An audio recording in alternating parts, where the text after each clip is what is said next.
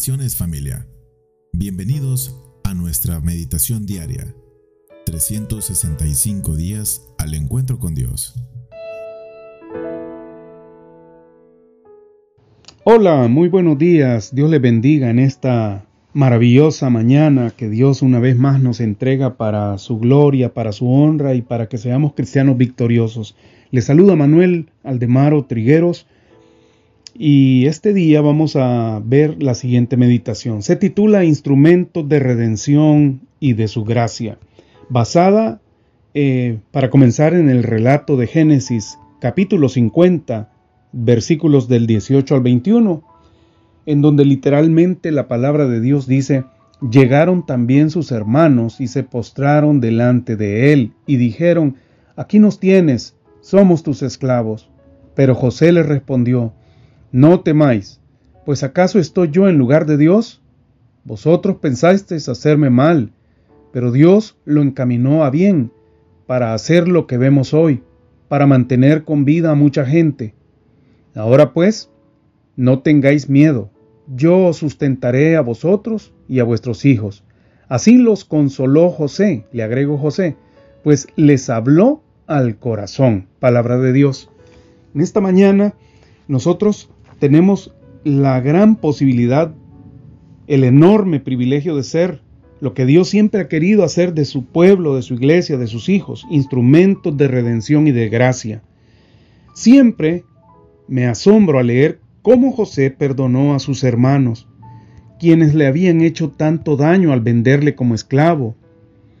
A pesar de los constantes agravios que José sufrió en Egipto y de los años de dolor que eso, o sea, le causaron. Él ya había decidido en su corazón perdonarlos y bendecirlos. No solo se negó a pagar con la misma moneda a su familia, a sus hermanos, sino que intencionalmente José se propuso tenderles una mano y ayudarlos en medio de su necesidad. Su reacción es sobrenatural, definitivamente que así lo es. Y es algo como no reacciona la inmensa mayoría, es particular. Y es una gran ilustración del corazón redentor y restaurador de nuestro Señor Jesucristo, que nos extendió también a nosotros su gracia abundante cuando lo que merecíamos era la ira y el castigo de Dios. Este es el mismo trasfondo de las instrucciones del apóstol Pablo a la iglesia de Corintios. Podríamos llamarle a los santos de la iglesia de Corintios, como también él nos podría estar llamando en este instante a los santos de la iglesia del Senti en este día, por ser eh, producto de su Espíritu Santo. ¿Con qué respecto? Con respecto a un miembro de la iglesia de Corintios que había pecado gravemente y ahora necesitaba ser restaurado.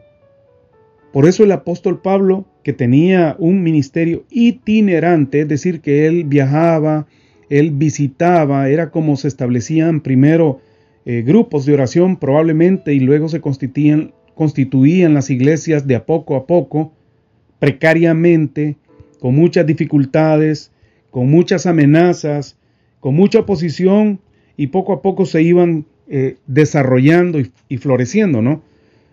Por eso él no pudo ir, no pudo llegar, y él se excusa, pero dice, por carta les dice, por el contrario, ustedes más bien deberían perdonarlo y consolarlo. Y más adelante dice, por lo cual les ruego que reafirmen su amor hacia él. Él cambió también el efecto que normalmente la gente de este mundo ante la falta de alguien es la venganza, ¿verdad? Y sin embargo, Él lo que les está diciendo es, restauren esa alma, ¿verdad? concéntrense en reconciliarlo, de traerlo de regreso, de ofrecerle su amistad, sus manos, su ayuda. Esto es el Evangelio en acción, definitivamente que así es.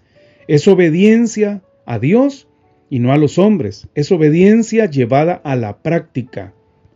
Nosotros, al igual que José, esta mañana, debemos de convertirnos en instrumentos de la redención y de la gracia restauradora de Cristo.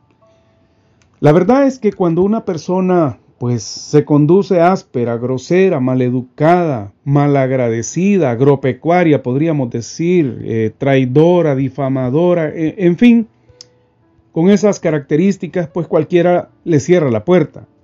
Pero cuando el Espíritu de Dios nos redarguye de la magnitud de nuestra ofensa, pecado, falta y de nuestra verdadera situación y necesidad, eso puede traernos eh, dos consecuencias. Eh, que nos dé pena, que nos dé vergüenza, que nos dé eh, un sentimiento de pérdida, de, pérdida de, de muchas cosas, de bendiciones.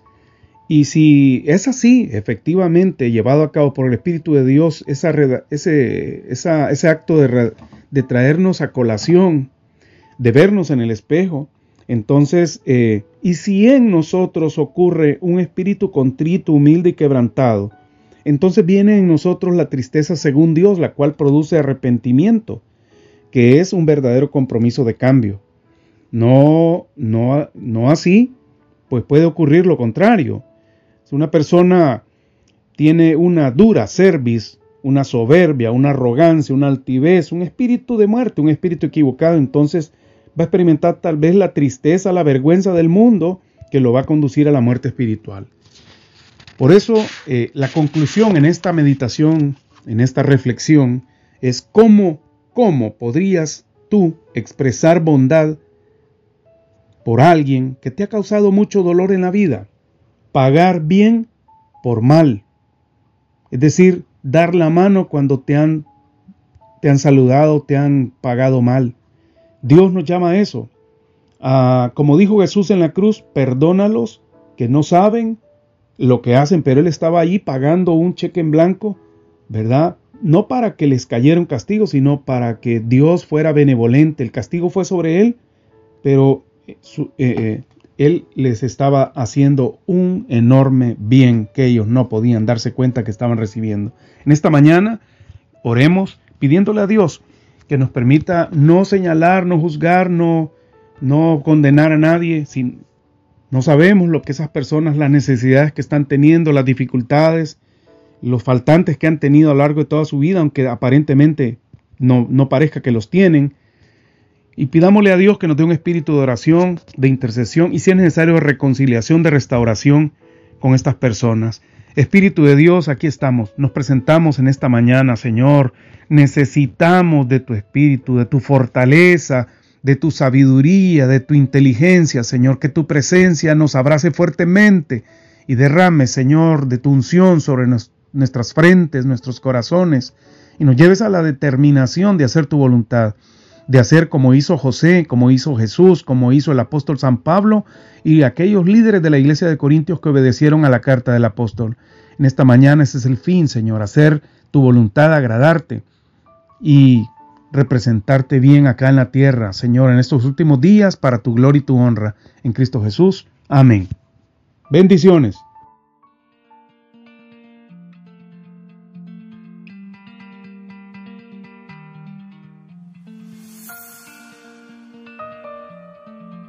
En nuestras redes sociales. Puedes encontrarnos como www.centicity.org o en Facebook como Iglesia Centicity El Salvador. Te esperamos el día de mañana en la siguiente edición.